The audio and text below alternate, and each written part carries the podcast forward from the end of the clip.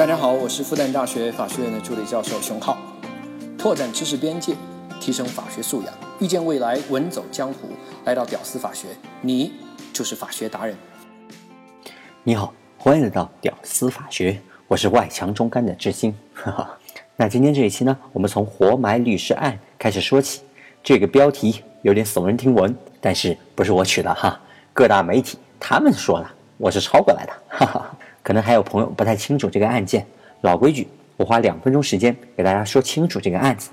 去年的十二月份呢，两名北京的律师就到了湖北的荆门办案子了。案子呢是一起拆迁的案件，二十九户拆迁户告东宝区政府。案件庭审结束以后呢，二十多名原告还有一些家属啊，就对对方的两名律师，就是这两名律师了，你们居然帮助政府来欺负我们！简直气炸了！然后呢，庭审结束以后就尾随两名律师，还拦截，然后殴打这两名律师，然后把他们拖上了车，宣称要活埋这两名律师，而且真的不是随便的说说，不是开玩笑的。车上的铲子啊、铲土的，还有装人的这个麻袋啊，都已经准备好了。但是呢，因为大街上那么多人打人嘛，毕竟动作太大了嘛，肯定有人报警了。再加上遇到了巡警，就被制止喽。那这些人后来就被抓了。这个案子呢，因为动静弄得太大，就各种媒体、新闻媒体在报道，加上各种律师的大 V 相继的转发，各种声援，这事儿就闹得有点大。当然，这个耸人听闻的这个标题对传播也是很有贡献的。哈哈。那二月六号的早上呢，这个案件的判决就已经出来了，主犯周某也只被判了。一年零十个月，罪名呢就是寻衅滋事罪，其他罪名呢那就更轻了。其实呢，这样的结果已经是对几名被告从宽处理了。我个人认为啊，这倒不是我在维护所谓的律师的利益共同体，真心是因为几名被告他有故意杀人的实施的行为。如果被定罪为故意杀人罪的话，那这个罪那就要重得好多喽。哪怕是因为意志以外的因素导致了未遂。那也要比较寻衅滋事罪，那这个口袋罪啊要重得多。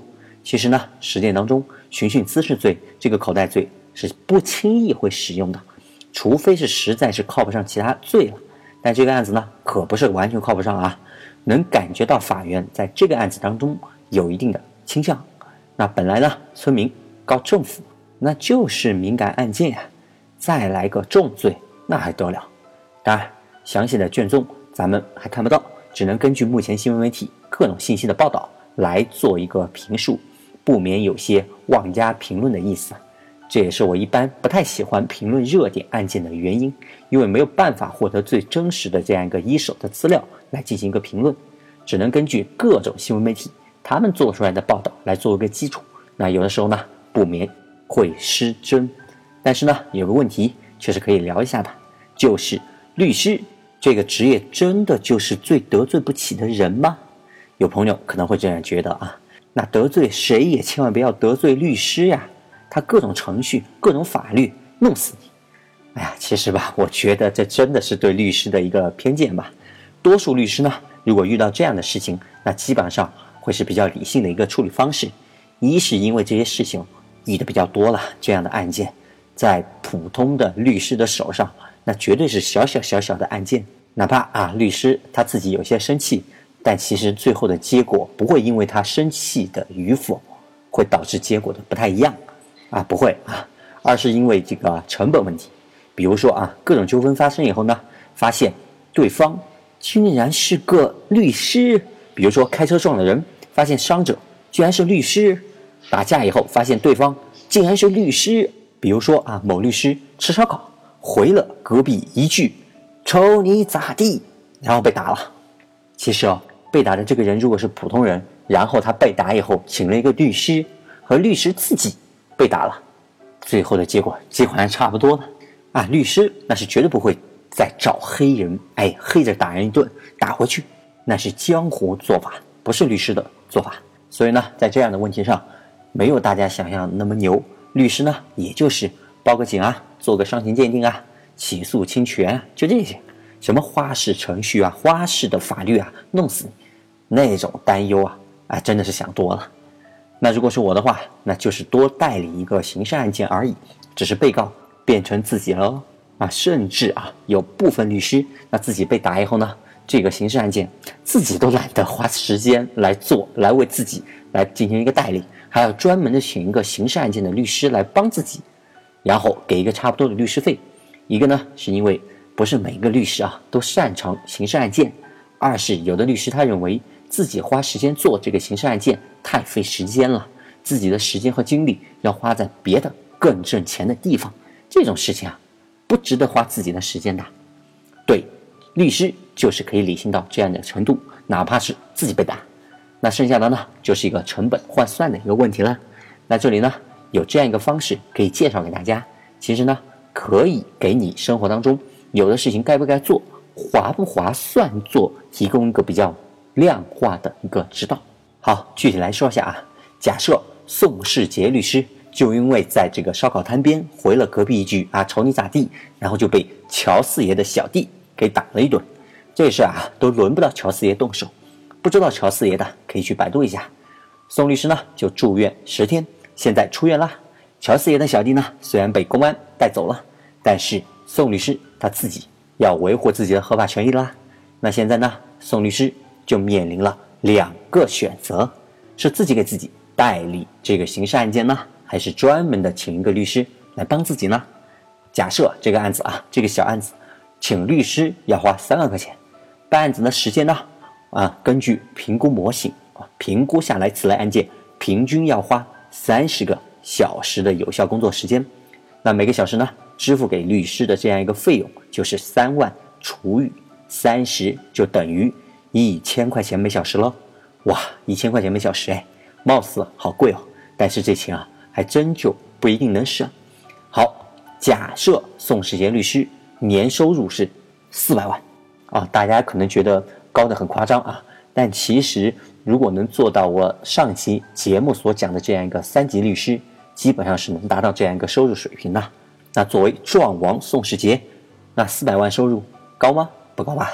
好，其实具体收入的数字是多少？哎，其实真心没那么重要，只是一个换算而已了。大家实在别扭，可以换算为四万、四十万，关键是方法了。好，按一年二百五十个工作日来计算，平均每天的收入那是一万六千块钱啊。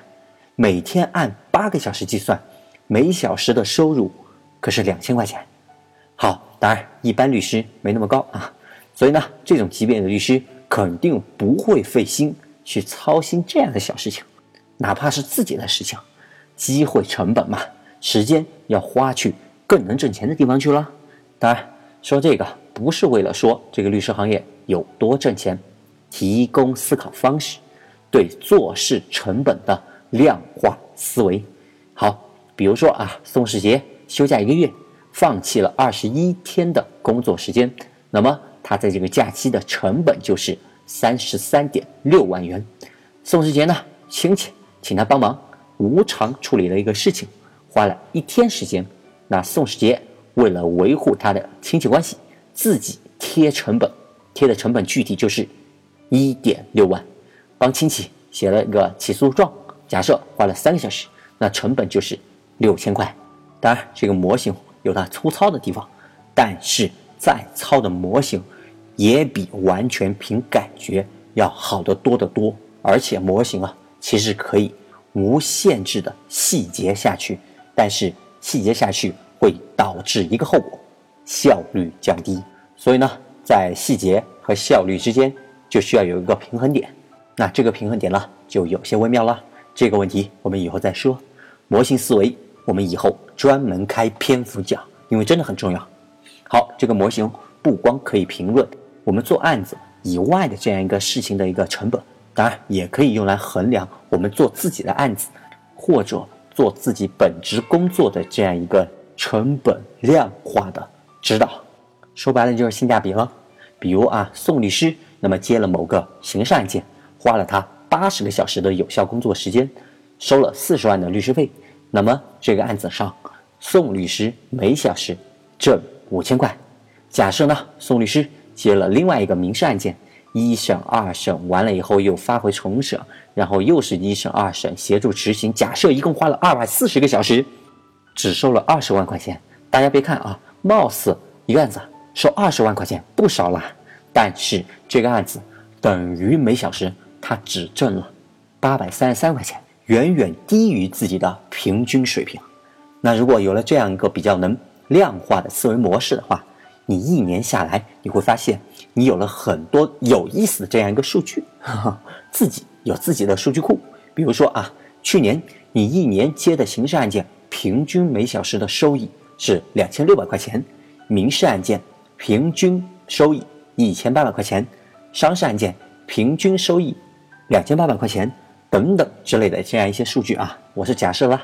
那我个人呢，给律师的每小时收益取了一个名字。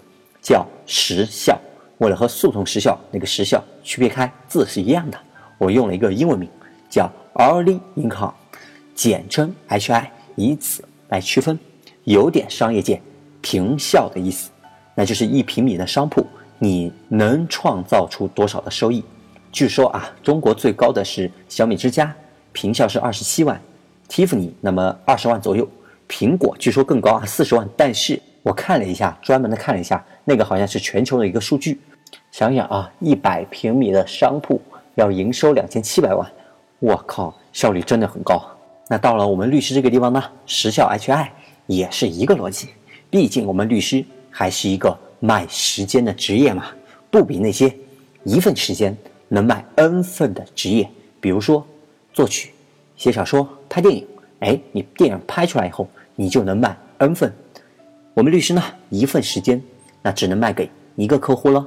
那既然只能卖给一个客户，卖一份，那同样一份时间，如何卖出更高的一个价格，就成了绝大多数律师追求的事情。那这个问题呢，以后我们再聊。好，本来呢是说这个案子呢，想多了一点，就多说了两句。但我觉得呢，后面的内容其实更有意义。如果你也是一个。